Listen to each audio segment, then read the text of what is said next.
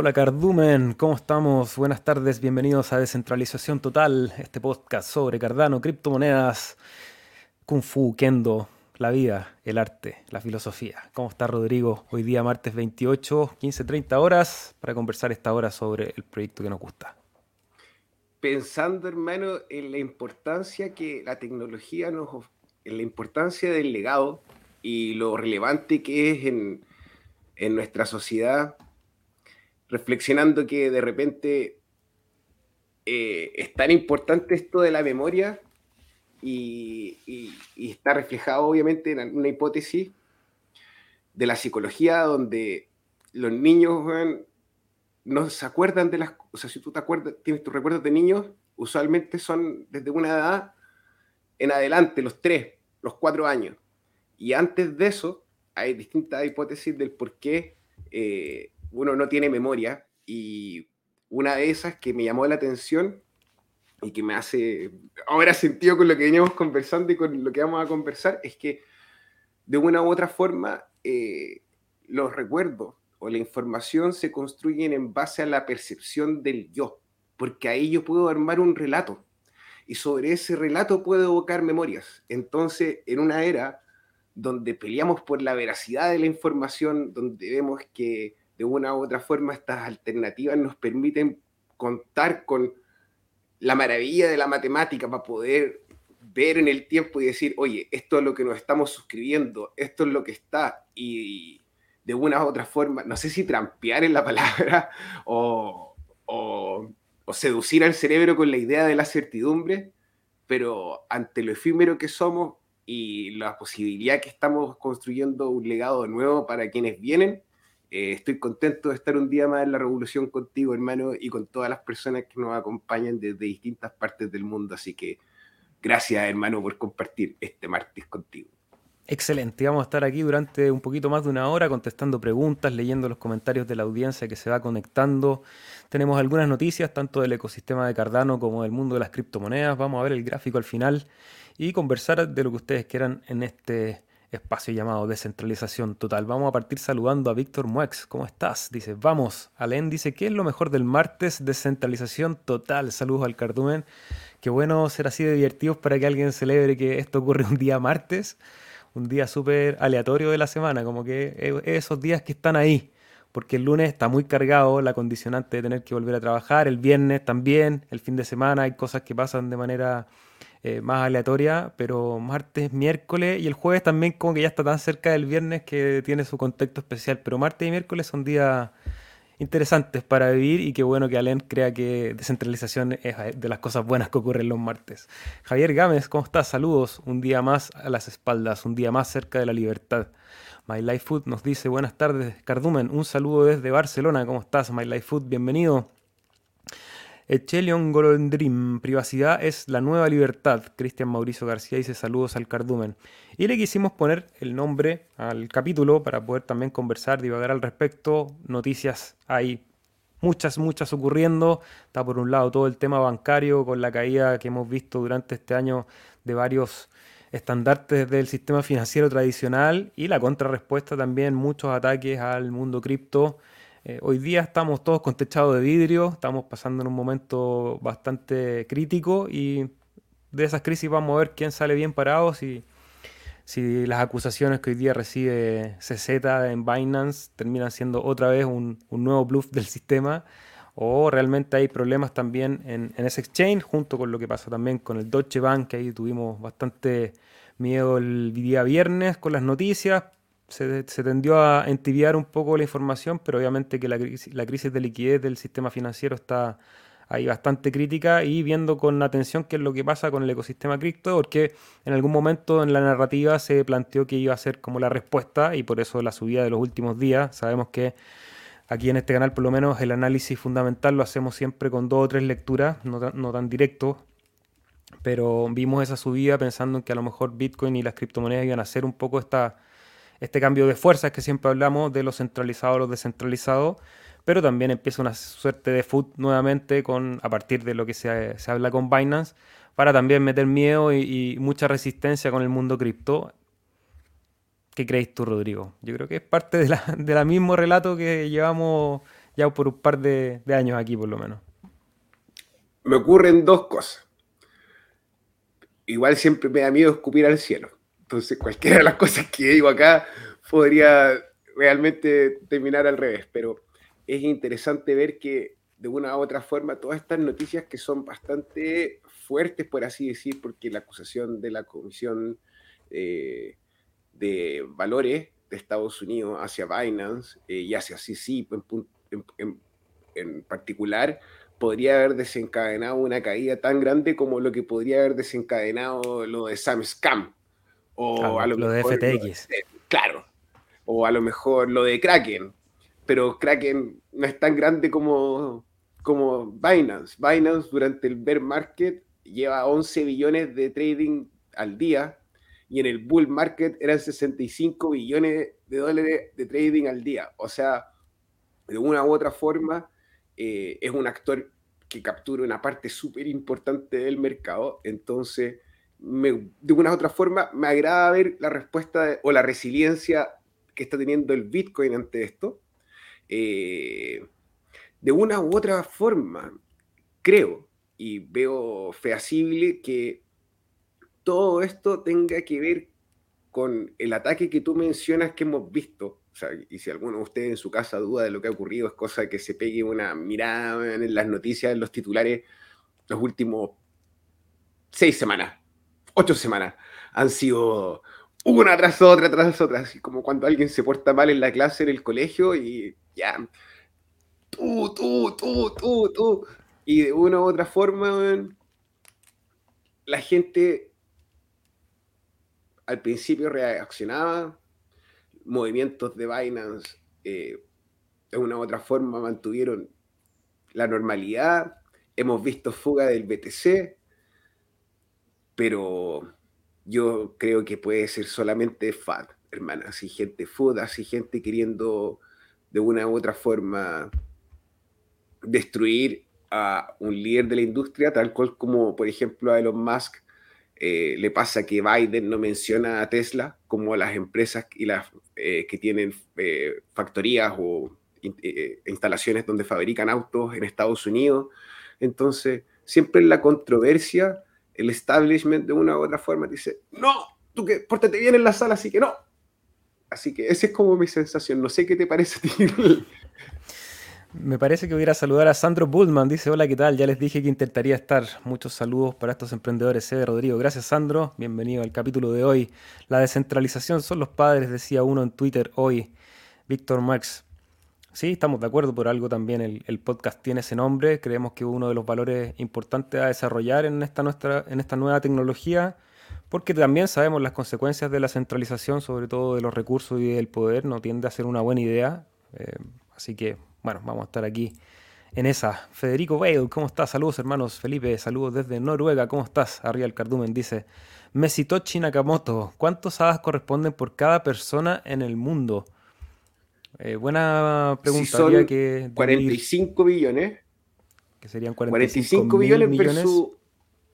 Estamos en Ajá, ya. Versus 8, 8 mil millones de seres humanos en el planeta pensando en la estadística que hay pero nunca sabemos. es que siempre hay gente que es más fogosa que otra, realmente tiene más caro, Aparte el otro día creo que escuchaba a Elon Musk en una entrevista, no me acuerdo dónde fue, disculpo no poder hacer la cita, pero que hablaba de lo...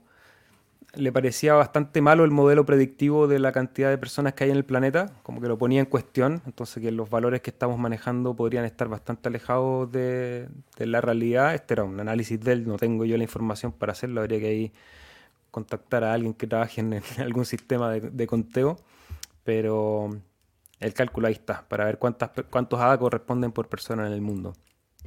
Carlos Álvarez, en otros años esto nos llevaba a 14.000. Sí, las noticias han estado muy fuertes y el precio ha tendido ya como a buscar una zona un poquito menos volátil que la que trajimos el año pasado y el principio de este. Ahora, eso en las criptomonedas puede ser solamente algo pasajero un respiro para que en una o dos semanas más empiece también fuerte volatilidad al alza o a la baja, porque realmente está súper difícil predecir el mercado con, la información que está corriendo. Sandro Pullman, vi una noticia que no sé cómo tomármela. sabe que los ucranianos están usando drones para tirar botes de gas tóxico a los soldados rusos. ¿Saben algo? Yo leí un tweet de eso que mostraban que estaban utilizando los drones de Starlink.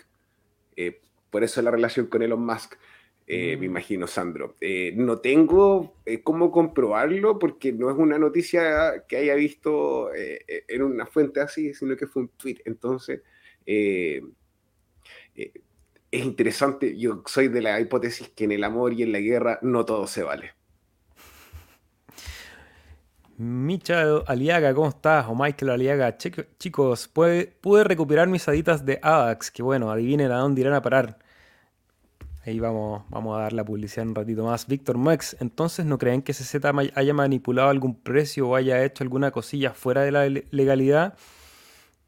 No me cae duda. Ahora, cuánto, a qué escala y con qué nivel de dolo, habría que evaluarlo, eso sí que no tengo la información.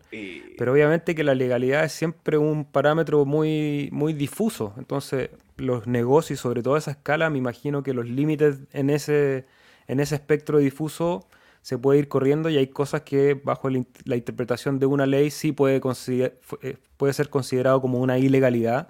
Por eso sale la noticia también que ya vamos a comentar, la tengo aquí en el, en el listado.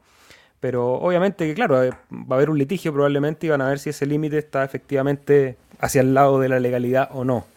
Ahora, Binance ha salido bastante bien parado de todas estas acusaciones durante el tiempo, entonces también, si lo veo a nivel de tendencia, me daría la impresión que esto podría transformarse en otra noticia de food y que en algunas semanas más vinieran los paños fríos, hubiese una aclaración y, y baje la tensión.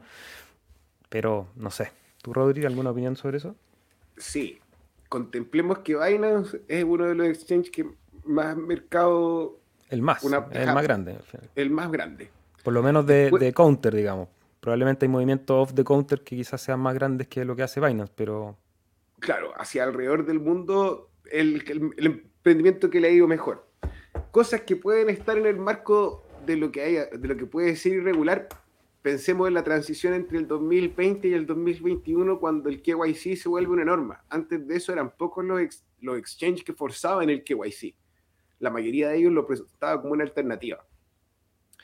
Eh, me parece que después de contemplar eso, uno ve en el gráfico, en el, en el gráfico, perdón, del top 10 de las, de las monedas cripto, tenéis tú a Ethereum, o sea, tienes a Bitcoin, Ethereum, luego tenemos la Binance Red, con el token BNB, que es la tercera o la cuarta después de Tether, y después tiene a Binance USD, o sea que a pesar de tener el exchange más grande, controla una red o trabaja en una red porque los nodos de Binance son federados, eso quiere decir que no cualquiera puede correr un nodo de Binance, entonces tienen ahí una red que está dentro de los, del top 5, del top 3, y tienen dos productos que están en el top 10. Eh, puede ser. Ahora, y te hago la pregunta a ti, Víctor. Si tú estás haciendo un trabajo con una visión y has logrado capturar una porción grande del ecosistema a nivel mundial entregando servicios que de una u otra forma avalan la confianza de los clientes pensando en los volúmenes que mueven, ¿por qué hay que hacer las cosas mal?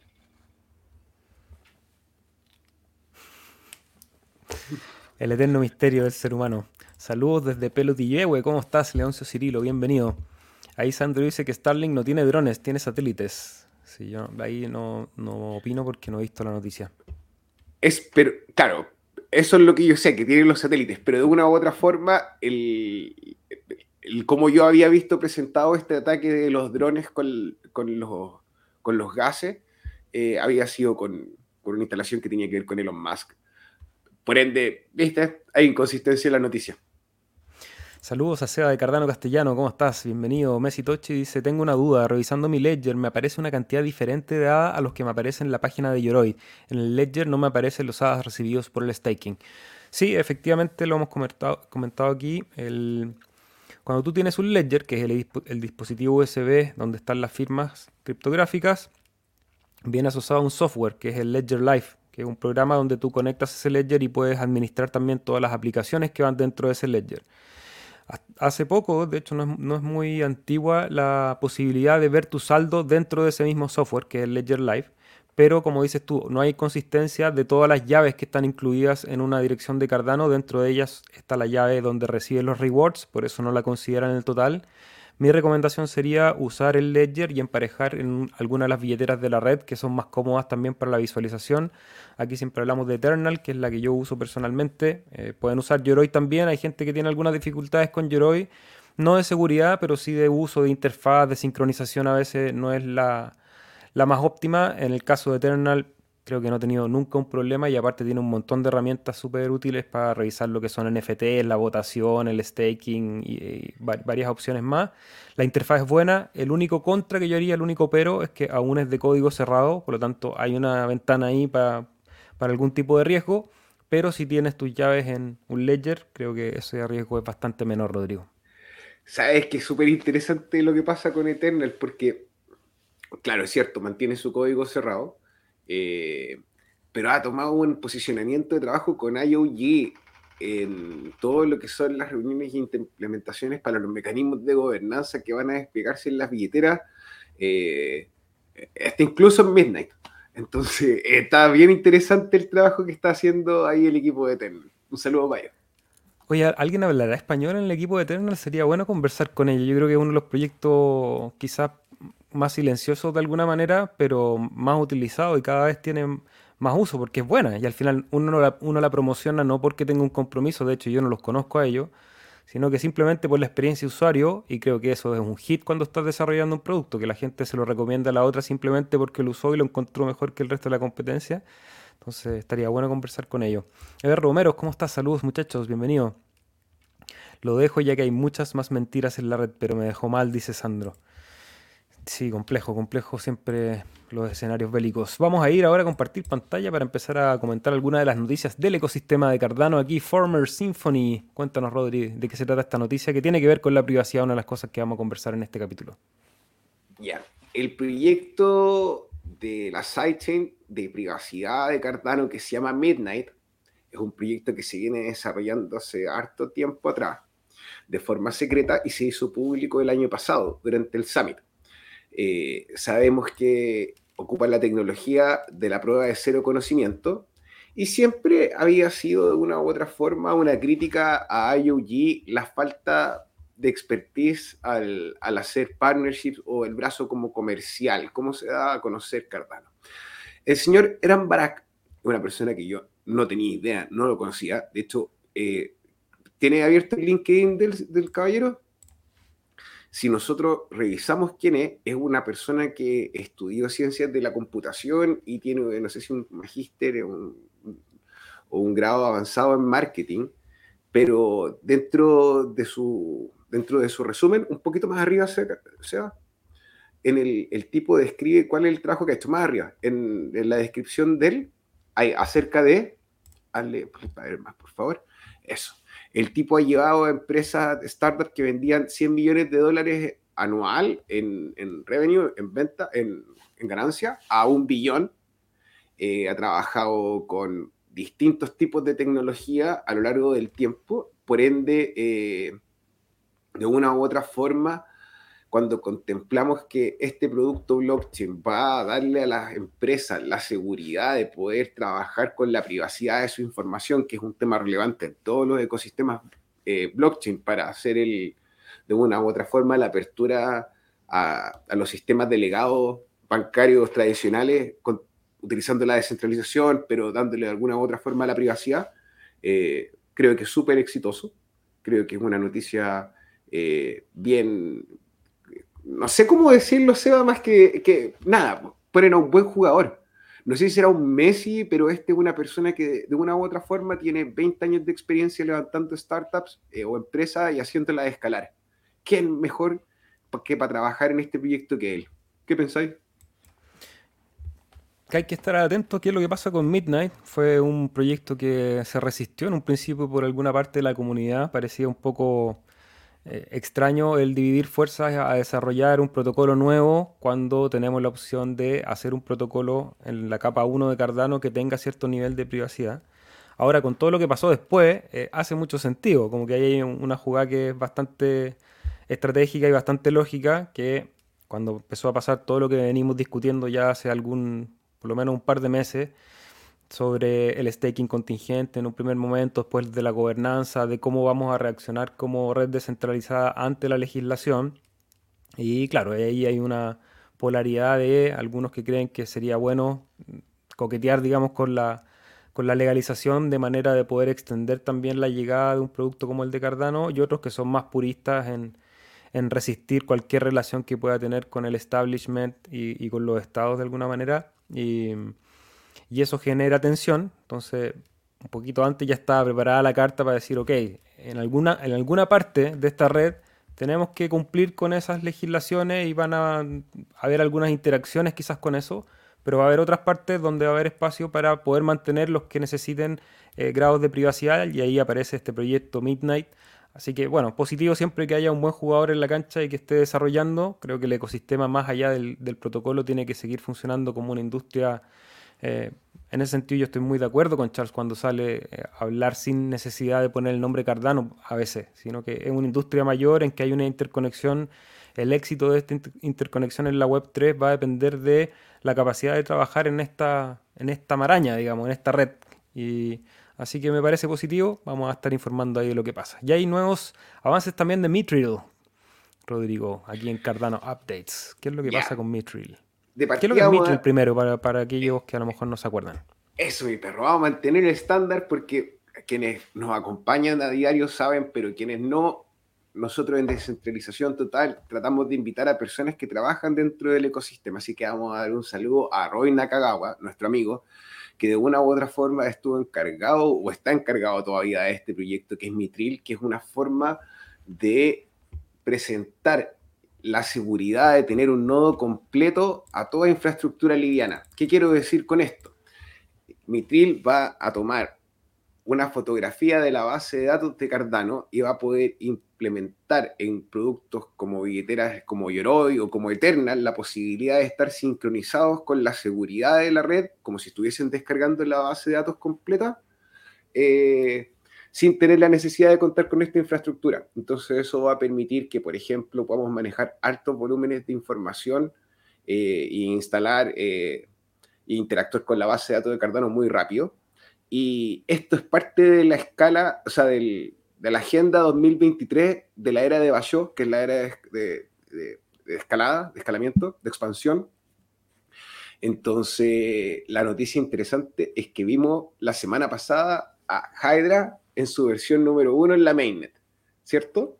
Esta semana debiese haber una reunión en el Discord de IOG para presentar eh, y hacer la demostración abierta de cómo funciona Hydra y puntualmente vemos que Mitril ya se está utilizando en la mainnet y ya se está probando.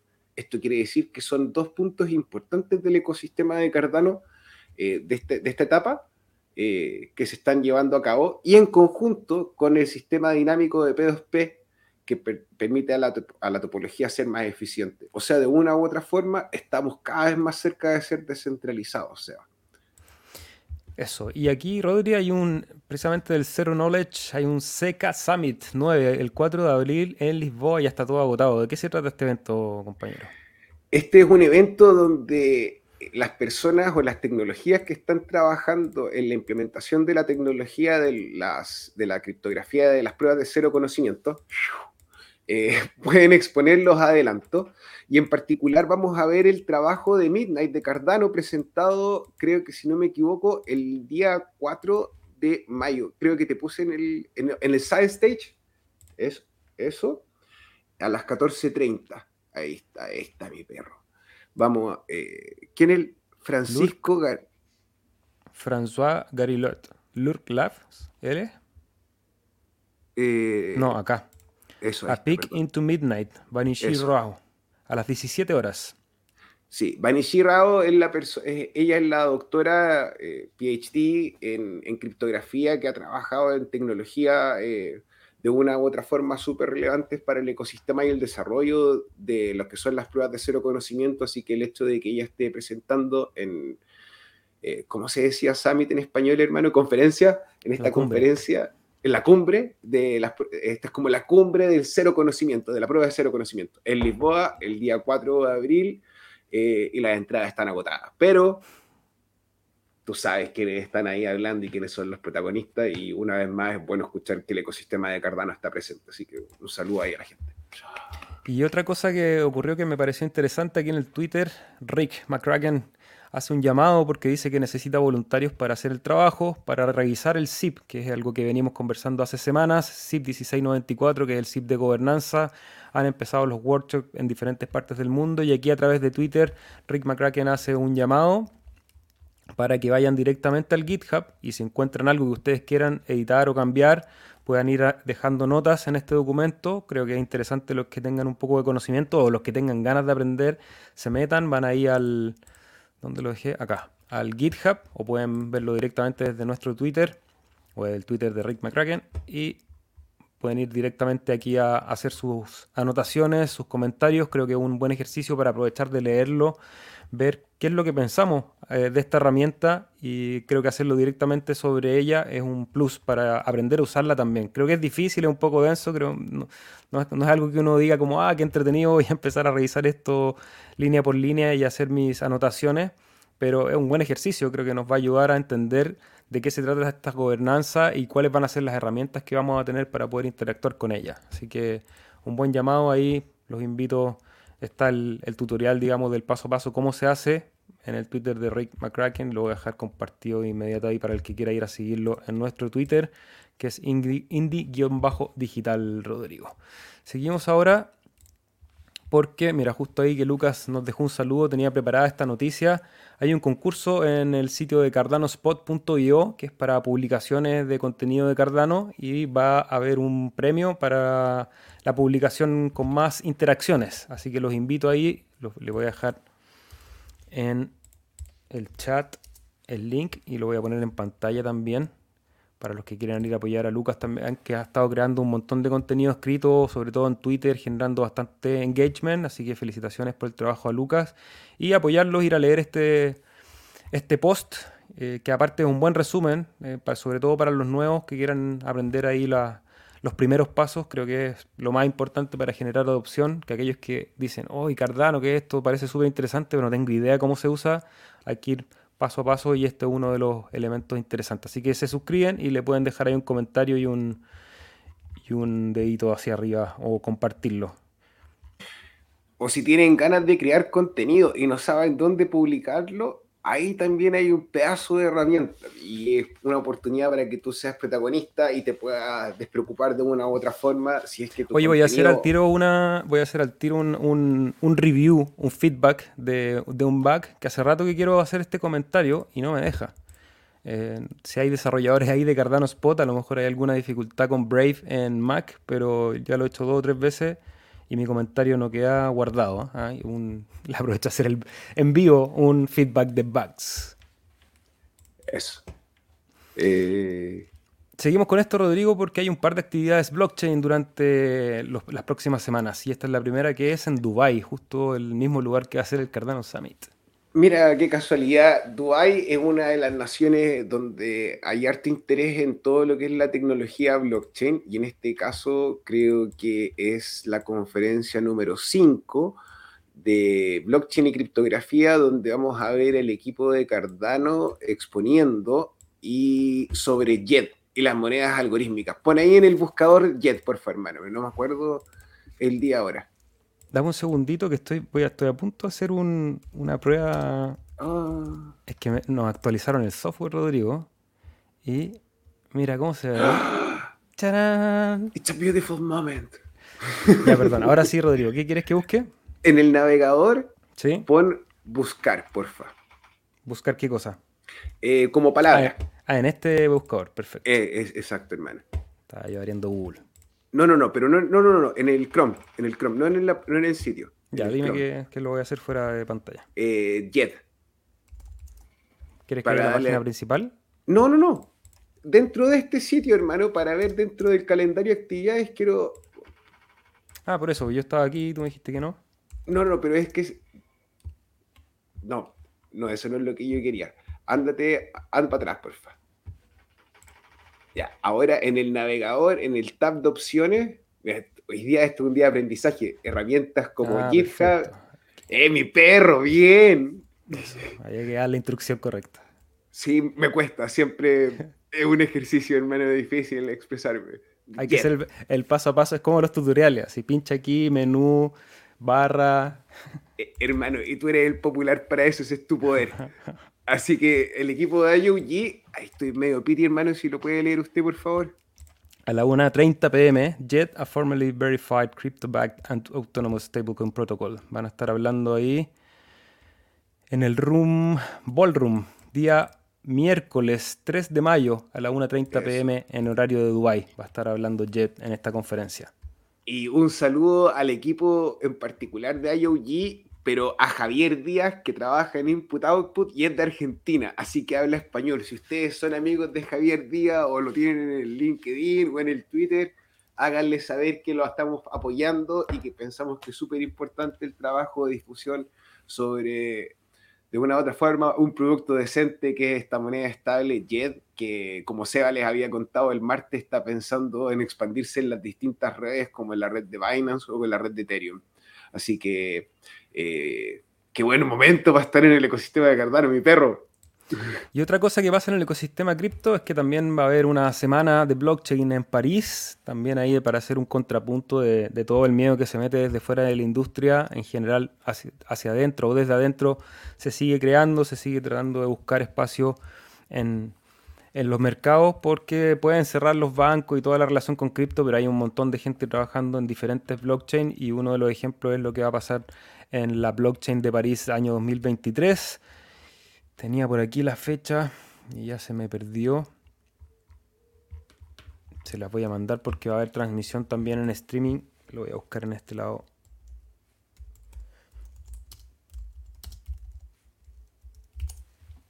Ahí estamos. Desde... Oye, la noticia mala que la noticia mala que traje Rodrigo, ya fue, ya fue. ¿Por qué? Ya, esto ya ocurrió. Ah, no importa, no importa, hermano. Retroactivo, pueden ir a ver las charlas que se dieron en Paris Blockchain 2023.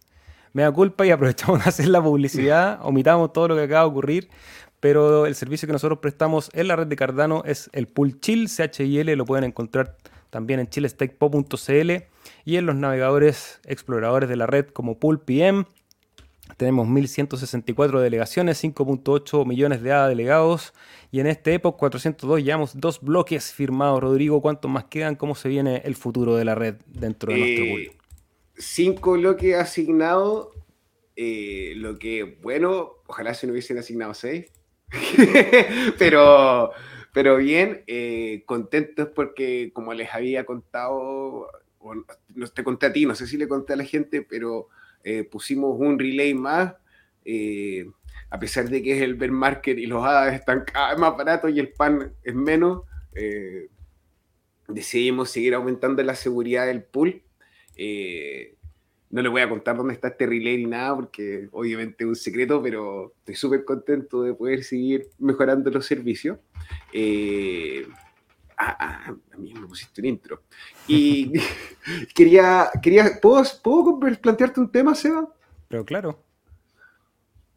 Resulta que todo este, todo este, esta tormenta que estamos viendo respecto al dólar, eh, la devaluación del mismo debido a la inflación, eh, tenemos este sector, eh, este otro eje económico, el BRICS, eh, se habla mucho del yuan digital y de la amenaza que involucra para el dólar. Vemos que en el ecosistema cripto, una de las monedas estables que estaba en el top 10 como el Binance USD, ya no está. It's gone. Eh, vemos que USDC ha tenido unos DPEG o un decoplamiento del precio.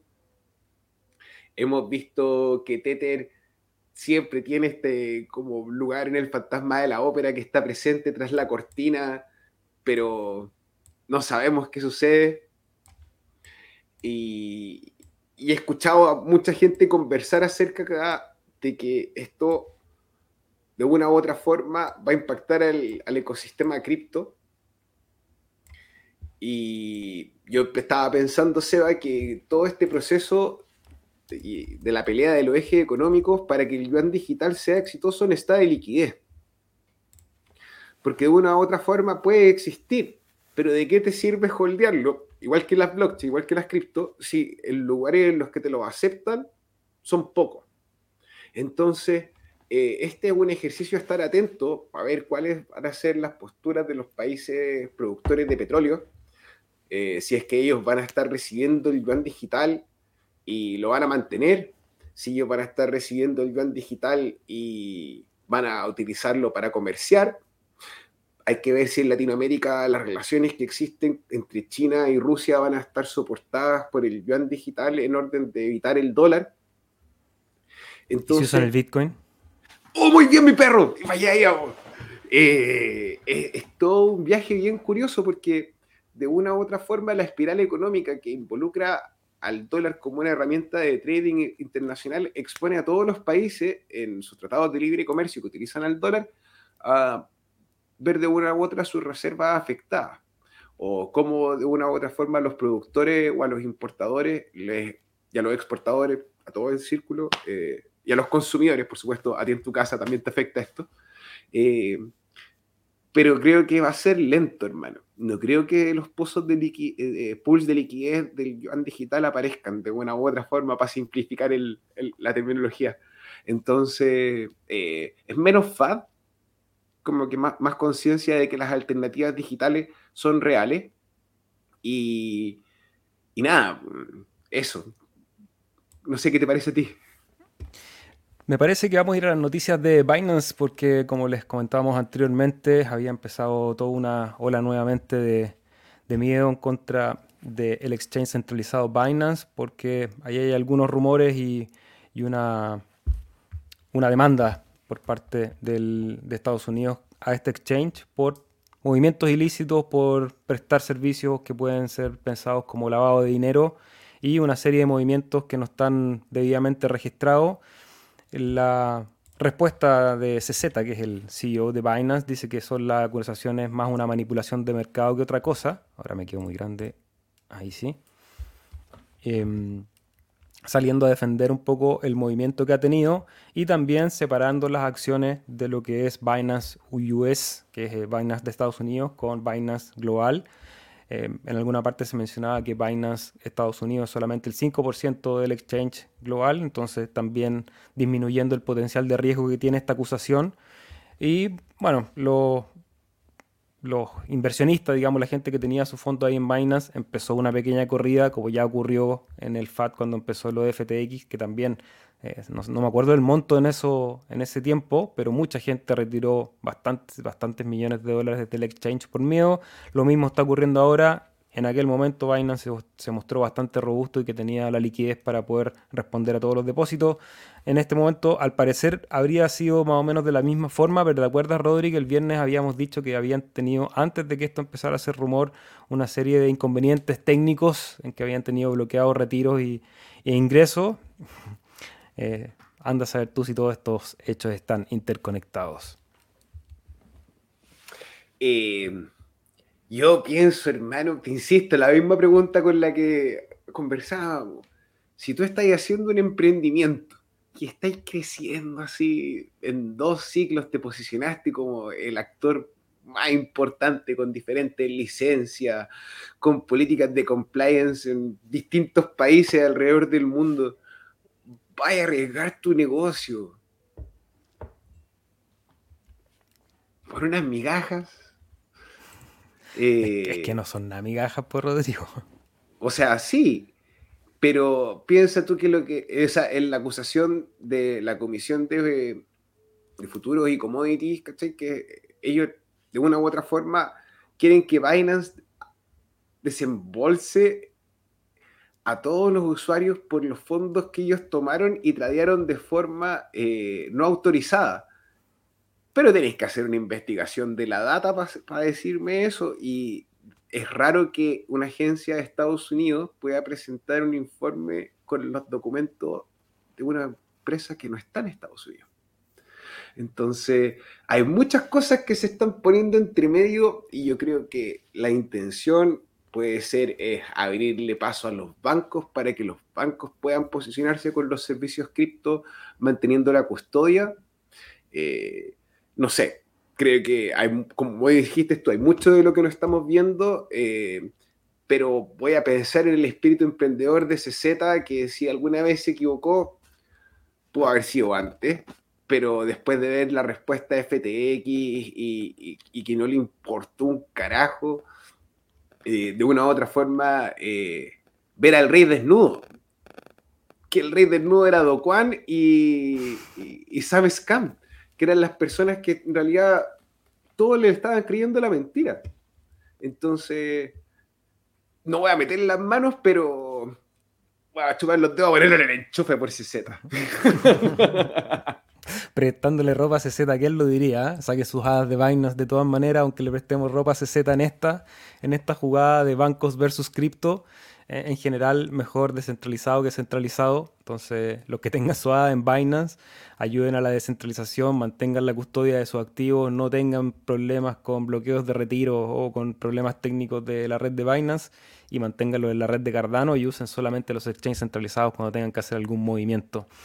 Hubo compra ya del Silicon Valley Bank, uno de los primeros bancos que empezó toda esta corrida que, en algún momento nos tuvo con bastante miedo. Ya ha sido comprada por Fear Citizen a un precio bastante irrisorio también, pero compra todas las deudas y los activos que tenía ese banco.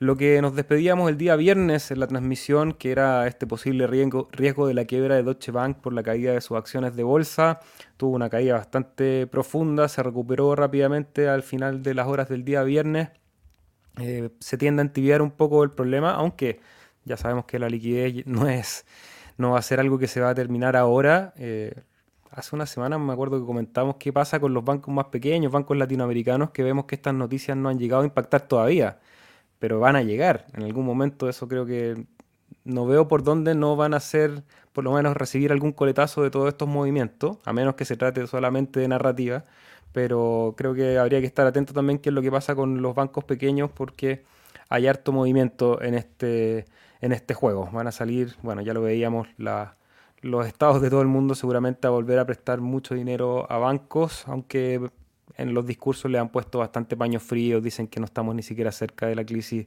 del 2008 y que todo está bastante más, más eh, controlado, que las tecnologías hoy en día nos permiten también que los cálculos que se hacen predictivos sean un poco más optimistas no sé, yo solamente transmito el mensaje, no comparto tampoco esa visión. Mira, citando a Luis Miguel, no sé tú, pero yo no dejo de pensar si va a ser o va a ser eso es lo que estoy pensando ahora. Perdónenme la gente que nos escucha con audífonos, pero de una u otra forma eh, traté de representar la impresora.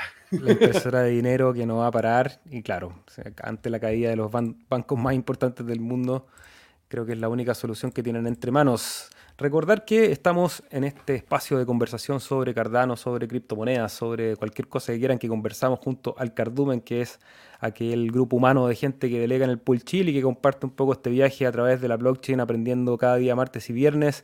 Pueden dejarnos su like, su fueguito, su corazón si este material les parece interesante. Vamos a ver el gráfico también, vamos a compartir algunos saludos y comentarios que nos van llegando.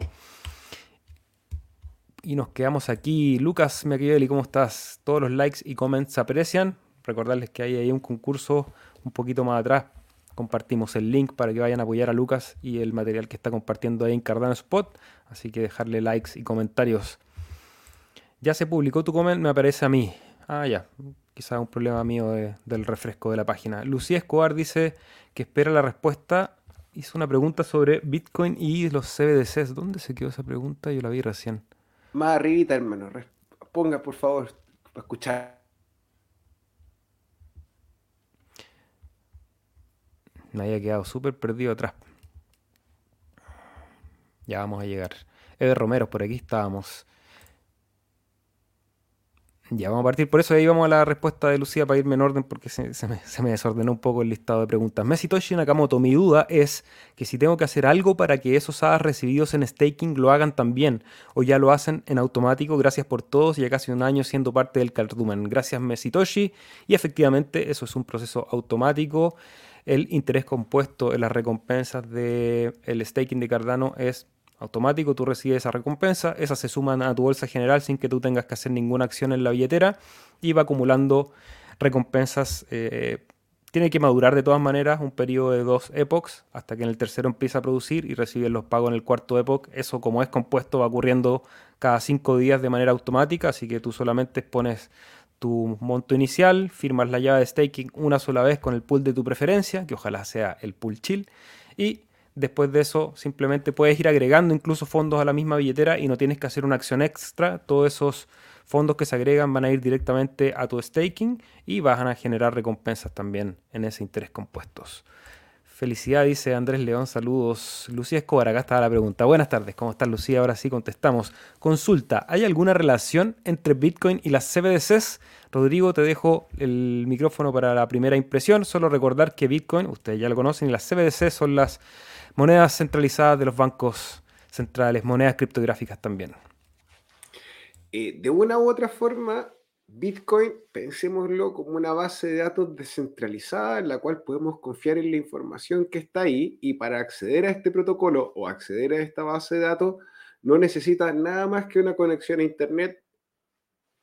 Entonces, es como una libertad monetaria. No hay requisitos para entrar. Ahora, si nosotros pensamos en la CBDC, que es Central Bank, o las, monedas del Banco Central, las monedas digitales del Banco Central. Entonces, las CBDC, de una u otra forma, son presentadas por eh, los gobiernos o por el establishment como una alternativa de tener un dinero digital más seguro. Ahora, cuando nosotros entendemos que Bitcoin es una base de datos descentralizada y que cualquiera puede acceder, pero los malulos por el otro lado te dicen, no, Bitcoin no, mejor mi CBDC. Entonces, tú tienes que pensar, ¿por qué esta persona que constantemente me está jodiendo la cabeza puede querer interesarse en que yo utilice esta moneda digital? Y resulta que estos sistemas de monedas digitales podrían de una u otra forma terminar de consolidar lo que ha sido una de las armas más grandes de estas últimas décadas, que es el dinero. ¿Cómo yo a ti te puedo controlar como una nación? Puedo hacer un bloqueo comercial. Eso ya lo vemos que existen en países. Ahora imagínate si a ti como individuo tú te portas mal y digo, ¿sabes qué? ¿Por qué no te cae una semana sin gastar nada? Entonces, ese es el peligro, la posibilidad de ver tus fondos censurados en base a tu comportamiento. Entonces, esa es mi opinión sobre la relación. No sé qué dices tú, Seba. Sí, comparto la mayoría de esos argumentos. Ahora, siempre como contrapunto, pensar en que la moneda fiat es algo que existe, uno no puede negar su existencia, y que esa moneda fiat a lo mejor pasa a una tecnología más avanzada como son las, CBDC. Algunas cosas positivas también hay en su funcionamiento, eh, para tratar de ser ecuánime, digamos. Obviamente que se abre un espacio gigante para el control, Ahora, como son monedas de, emisión de los bancos centrales, no me esperaría nada distinto. O sea, por algo estamos en las criptomonedas. Eh, estamos precisamente porque tenemos alternativas a ese funcionamiento y nosotros no nos preocupamos mucho, digamos. O sea, no debería preocuparnos del fiat, pensando en que nosotros somos un reemplazo del fiat. Eh, y tener la CBDC, por una parte, claro, da mayor control, da mayor auditabilidad, que es una de los de los argumentos que nosotros valoramos también del espacio cripto, porque también es una, también las CBDCs están en el espacio cripto porque es una metodología encriptada de un software que opera, en este caso, el Banco Central. Ahora, lo que no estamos de acuerdo es quién va a operar ese, esa infraestructura y ese software. Obviamente van a ser los, los estados, van a ser los bancos centrales, en el mejor de los casos, los que tengan mayor autonomía. Sabemos que los bancos centrales en el mundo han perdido autonomía en, en, pos del, poder que tiene el Estado hoy en día, que eso en ningún caso es positivo.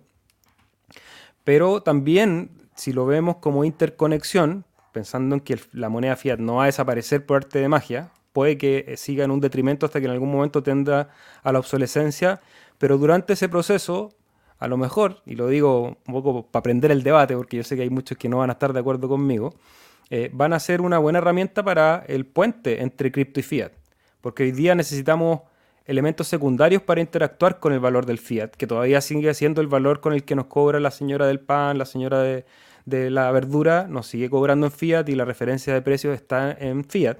Entonces, a lo mejor es mucho más sencillo tener una, algo que podamos manejar dentro de una misma blockchain, en una interconexión, que tener que pasar por un, por un elemento secundario como puede ser un stablecoin.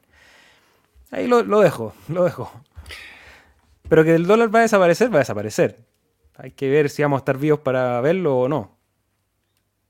Japón, pensando en, el argumento que tú estabas hablando, negó la, la, la utilización de la CDC pensando que en caso de un desastre natural, la tecnología no siempre es eficaz para el traspaso de valor, ya que la infraestructura puede caer. Entonces ellos deciden mantenerse con el dinero físico y obviamente existen las versiones virtuales del dinero que las tarjetas de crédito, las cuentas del banco. Pero eh, nada, el terreno no todo está perdido. En Estados Unidos, eh, un, eh, ¿cómo se dice? El encargado de un estado, bla, se me olvidó un mental, decidió poner, no sé si fue una demanda en la cual prohíbe la utilización de la CDC o la incorporación de la CDC. Entonces, es una preocupación.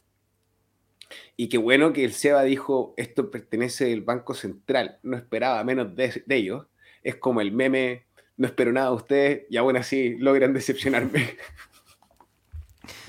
Espero que se haya entendido, Lucía. Nos dio un poco de vuelta, pero para hacer la relación entre Bitcoin y las CDCs.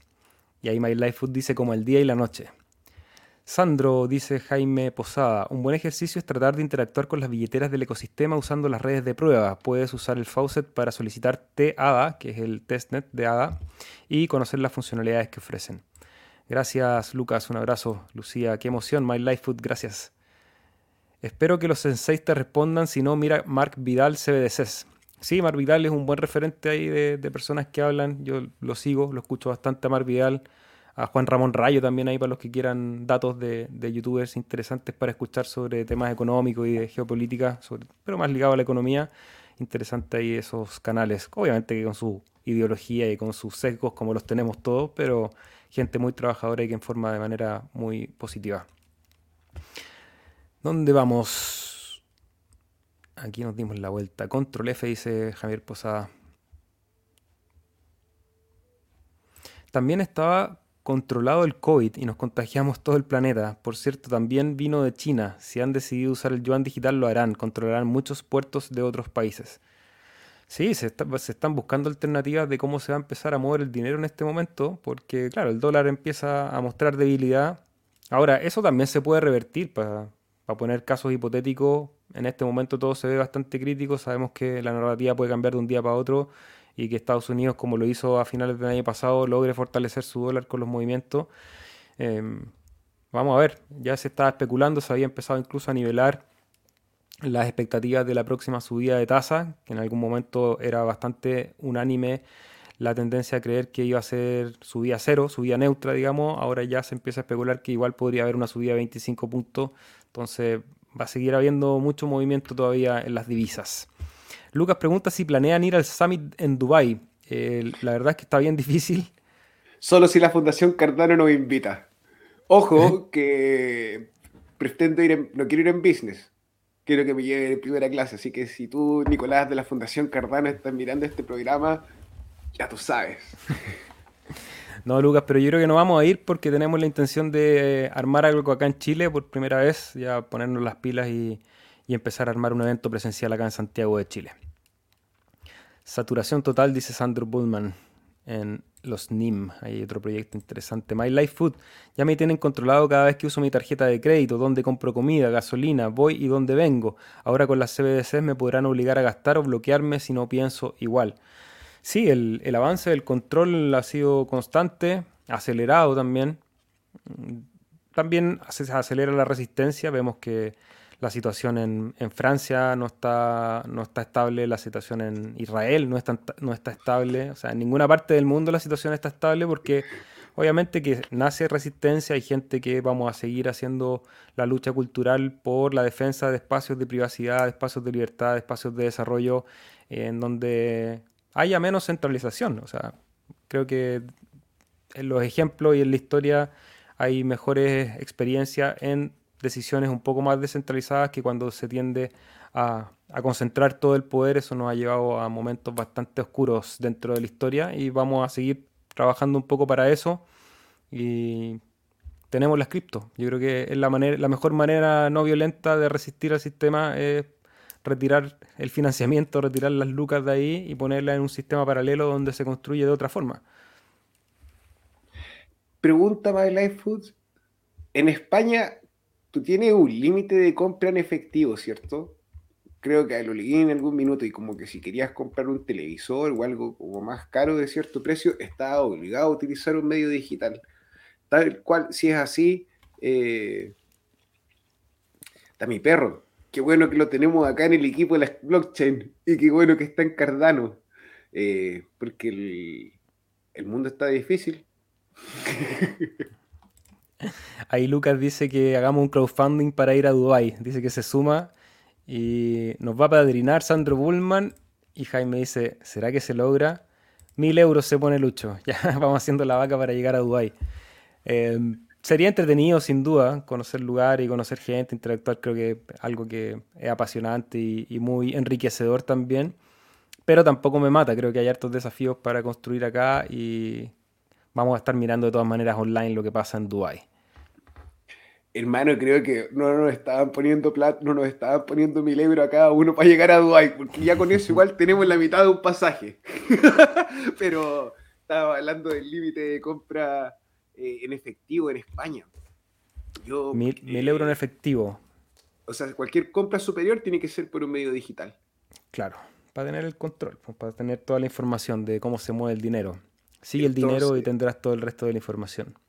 Como decía el rapero, el dinero, el dinero, el dinero, el dinero. Gente en su casa, eh, qué bueno que los tenemos y qué bueno que nos acompañan. Si no se han animado a utilizar la blockchain y les da susto como interactuar con ella, eh, Jaime Andrés Posada, el operador de Latin, un amigo nosotros, dan un comentario, utiliza las redes de prueba, hazte una billetera en la red de testnet o en la red de preview y y experimenta. No es tan difícil, no es un imposible y de una forma u otra no vas a perder ni un peso si lo haces en la red de prueba. Va a ser cultura general.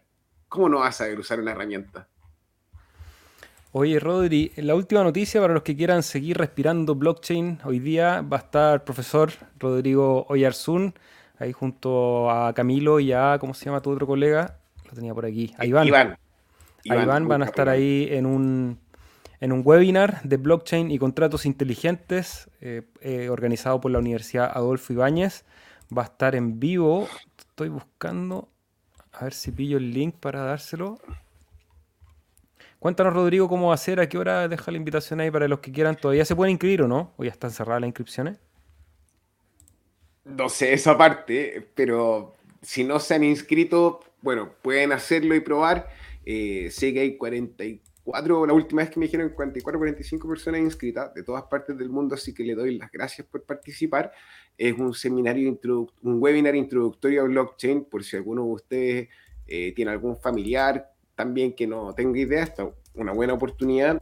Eh, la ventaja o lo bonito de esto es que el equipo lo compone Iván, que Iván está a cargo de los laboratorios de ingeniería en la Universidad Adolfo Ibáñez y Camilo, bueno, Camilo ha estado ya con nosotros en el programa varias veces, entonces de una u otra forma me siento súper honrado de poder hacer esta colaboración y, poner nuestro granito de arena en la academia.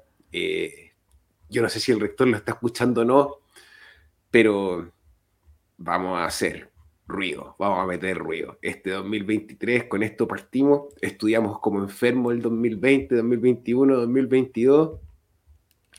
Así que a todas ustedes, que las personas que delegan en el pool eh, y que han hecho posible que nosotros con el CIDA hagamos el trabajo, les agradezco porque eh, siento su apoyo. Tengo así la cara de cada uno de ustedes atrás hoy día en la transmisión. Y Seba quería mandar un saludo. Yo estaba buscando el link, Rodrigo, en tu Twitter, pero no lo logro pillar para poder compartirlo los que aún no se han inscrito, que igual tengan ganas de ir a aprender un ratito.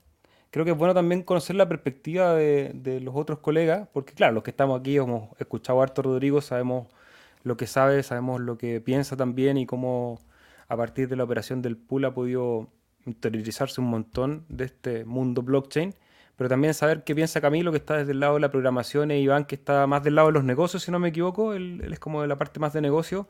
Y para también saber ese cruce. Es importante también que no nos encerremos en esta burbuja de blockchain para hacer negocios, porque si no nos vamos a empezar a, restringir en el crecimiento. Hay que precisamente ir a conversar con gente que está fuera de la blockchain, veis, ver si hay algo que la blockchain le puede prestar servicio a esa industria y así empezar el camino a la adopción. ¿Tú no tenías el link por ahí o sabes cómo buscarlo? ¿Sabes que ando en el Twitter, hermano, pon UI o pon UI Facultad de Ingeniería. Ahí también puede aparecer. Voy a aprovechar mientras estás buscando, eh, y que son buenas noticias, de, de saludar a Sebastián Hoyos, que bueno, que le mandáramos un saludo de feliz cumpleaños, un miembro del Cardumen. Eh, estamos en todas partes y de una u otra forma, hermano, eh, qué rico que hayas decidido doxiarte y vamos a saludarte en este día en el que naciste. Se hermano, solo hoy día. Dijo que le mandáramos saludos, besitos, cariño. Feliz cumpleaños, hermano. Somos como esos programas de radio cuando llamaba a la señora, hoy quiero mandarle un saludo de cumpleaños a mi sobrino que está escuchando al otro lado y quería dedicarle una canción. Y le ponían una canción. Te voy a dedicar un tema. ¿Estas son Reebok o son Nike? Oye, Rodrigo, está complicado encontrar el link tampoco en el sitio de. Ya, ya ves tú eso, yo lo. No, ahí, no, ahí ya te ah, encontré. la velocidad del internet, tiembla la CIA, tiembla la NCA. Tenemos al Cardumen y el Raf, ahí al Seba en el teclado. Ahí está, les voy a dejar el link para los que se quieran inscribir. Esto es en dos horas, en una hora y media más. Así que Rodrigo, te voy a ir a dejar descansar para que prepares la clase te tomes un cafecito ahí para que te entretengas con tu otra audiencia, ahora alumnos del profesor Rodrigo Yarzún. Muchas gracias a todos los que acompañaron este episodio. Si les gustó, les agradecemos, nos regalen un like, un fueguito, un corazón, saludar a todos los que estuvieron ahí participando. Y nos vemos el viernes. Tenemos un tremendo invitado el viernes, así que pongan el recordatorio, suscríbanse a cualquiera de los canales. Saludos también a quienes nos ven en Spotify, en las plataformas de podcast de Fountain, que nos escuchan en Spotify. Que nos escuchan en Spotify. O nos ven, si también parece que ahora también es con video en Spotify. ¡No te creo! Sí, yo subo el video ahora. Ya no tengo ni siquiera que convertirlo. Lo que lo agradezco porque antes era una tarea extra de. Ahora simplemente subo el video y creo que se puede ver en Spotify. Hermano, siempre puedo aprender todos los días un poquito más. Gracias, Seba, por ayudarme y educar. Eh, gracias por acompañarnos, hermano, y de una u otra forma no podría estar más contento con, la persona que estoy haciendo equipo, hermano. Buena onda. Excelente. Y ahora, Rodrigo, oye, nótese la camisita de Rodrigo, ¿ah? Está, está, ejecutivo ahí para su clase. Y me afeité. profesor. Profesor, profesor. Profesor. Chao, Felipe. Chao, Ver. Nos vemos el viernes. it will